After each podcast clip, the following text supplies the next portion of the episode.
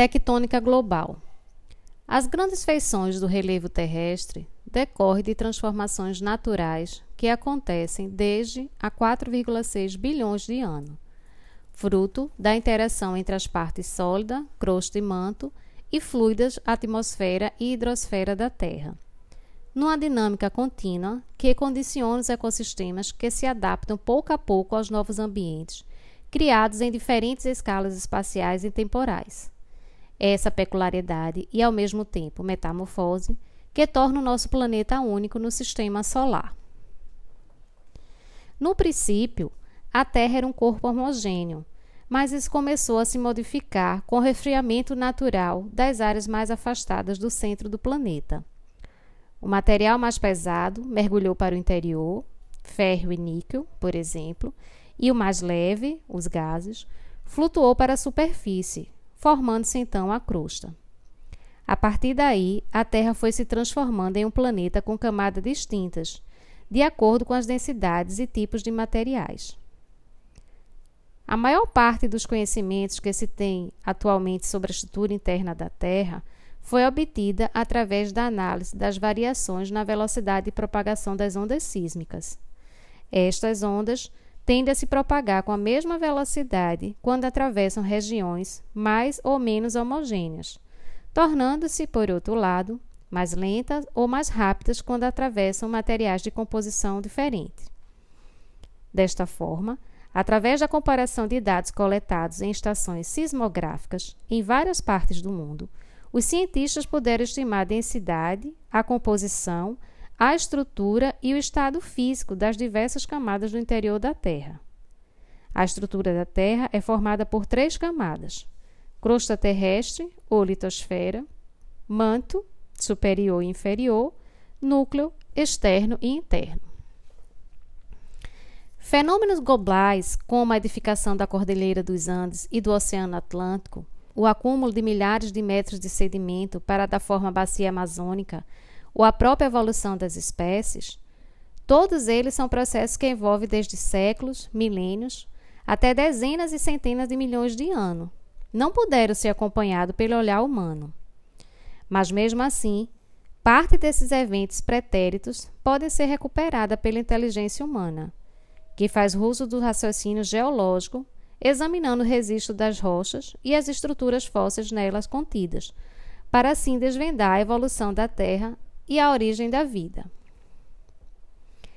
As constantes mudanças na Terra, seja pelos fenômenos superficiais que lapidam incessantemente suas feições morfológicas, seja pelo movimento global das placas tectônicas, que tem o nome derivado do grego tecton, que significa construir, tem taxas de alguns centímetros por ano apenas, mas ao longo de muito tempo os resultados são grandiosos.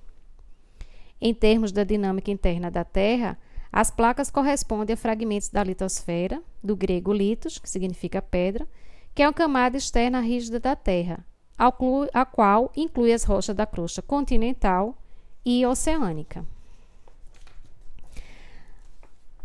A, a espessura da litosfera é variável, atingindo até 100 km quando incorpora a crosta oceânica e até 400 km no caso de acoplar a costa continental. Em função da natureza de suas rochas, a crosta pode ser classificada em dois tipos: a continental, que é menos densa em função de sua composição média granítica, e a oceânica, cuja composição médica é basáltica e, portanto, apresenta maior densidade.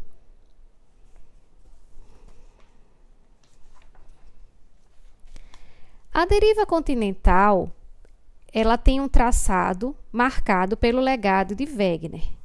Acredita-se ao geólogo, geofísico e meteorologista alemão Alfred Lothar Wegener a proposição da teoria da deriva continental. Isso no início do século XX, onde ele propôs uma ideia sagaz para explicar o notável recorte complementar entre as linhas da costa atlântica da América do Sul e da África.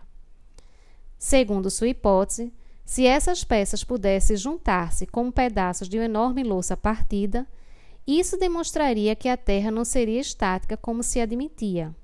Ao contrário, Os continentes ter-se-iam movimentado no passado como barcas rochosas.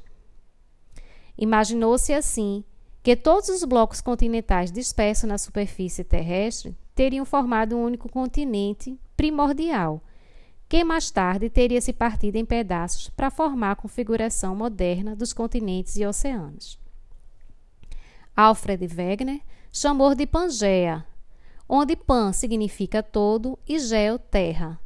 Esta super, supercontinente como referência a uma terra imersa, gigante pretérita, circundada por um oceano imenso, o Pantalassa, o que confinava a leste, em razão de porções emersas da Ásia e da Índia, o Mar de Tétis. Para comprovar sua teoria da deriva continental, ele buscou feições geomorfológicas e orientação de estruturas geológicas marcantes entre rochas comparáveis na América do Sul e da África. Apontou também semelhança entre fósseis da flora Glossopteris, encontrado nos continentes dos dois lados atlânticos. Essa flora representa uma abundante vegetação relativamente diversificada, que ocupava as planícies costeiras do Pangeia, formado em decorrência da junção dos dois maiores megacontinentes da época, Gondwana e Euroamérica. Em 1925, todas essas evidências foram reunidas em seu monumental livro A Origem dos Continentes e Oceano. Segundo Alfred Wegener, os continentes flutuavam sobre a costa dos oceanos, sob a influência das marés, do Sol e da Lua. Porém, ele não explicou como ocorria tal fenômeno. Outros cientistas de renome refinaram a hipótese da deriva continental, como o geólogo sul-africano Alex de Toutou, em sua obra clássica Nossos Continentes Errantes, publicada em 1937. Ele propôs que o Pangeia teria se fragmentado em duas grandes massas continentais, a Laurásia ao norte e a Gondwana ao sul, recuperando a ideia original com base na correlação entre depósitos de carvão da mesma idade encontrados nos continentes do hemisfério sul e norte. Contudo, Apesar das, das crescentes evidências geológicas, muitos outros cientistas consideraram a teoria da deriva continental como geopoesia, no sentido de ideias não confirmadas, uma vez que elas fundamentalmente não explicavam qual era a força motora plausível para movimentar a camada externa rígida da Terra e por que desse fenômeno acontecer. Somente nos anos de 1960, os fundamentos de uma visão planetária mais abrangente foram publicados por, pelos norte-americanos R. Hess e Robert Dietz, o qual deram o nome da teoria da expansão do, oceano, do assoalho oceânico. Essa grande síntese integrou todo o conhecimento adquirido dos estudos sistemáticos dos fundos oceânicos, iniciado no final do ano 40 e na década seguinte já com suporte de novos equipamentos e navios oceânicos e dos resultados da coleta de milhares de amostras de rochas. Estavam finalmente explicados os processos que regem a dinâmica terrestre e o mecanismo que movimenta as placas tectônicas, as placas litosféricas.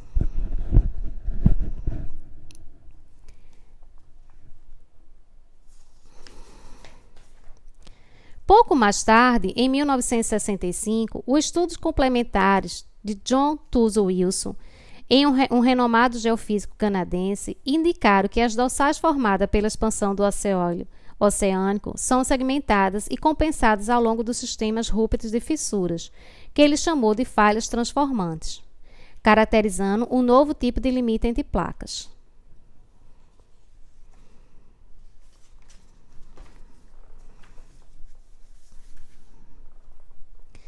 Como resultado de sua dinâmica peculiar, o cenário da Terra é constituído por placa de litosfera, que hospedam continentes circundados por enormes oceanos atuais, em cujo substrato estruturas peculiares controlam sua expansão e destruição via interação de placas, tais como as cadeias montanhosas, submarinas, cadeias continentais, montanhas continentais, fossas profundas e falhas. Isso dado porque as placas tectônicas, elas têm suas bordas chamadas de seus limites. Então, as placas possuem dimensões variáveis e a maior tem área superior a 10 milhões de quilômetros. Em termos de constituição, elas podem ser mistas, porque ela pode ter parte continental e parte oceânica, como, por exemplo, a placa sul-americana, africana e norte-americana, ou ser de um único tipo, seja de natureza totalmente continental ou oceânica. Três tipos básicos de limites podem ser visualizados conforme as características de seu movimento. Entre eles existem os limites divergentes, os limites convergentes e os limites conservativos. Limites divergentes. As placas se afastam mutuamente a uma nova litosfera oceânica, é formada aumentando lateralmente a dimensão da placa. Nos limites convergentes, as placas colidem entre si, ocorrendo o processo de encurtamento crustal e reciclagem. A dimensão das placas diminui, tanto por dobramento e formação de montanhas, como por retorno do manto. E os limites conservativos. As placas interagem por deslizamento lateral horizontal, sem haver construção na litosfera.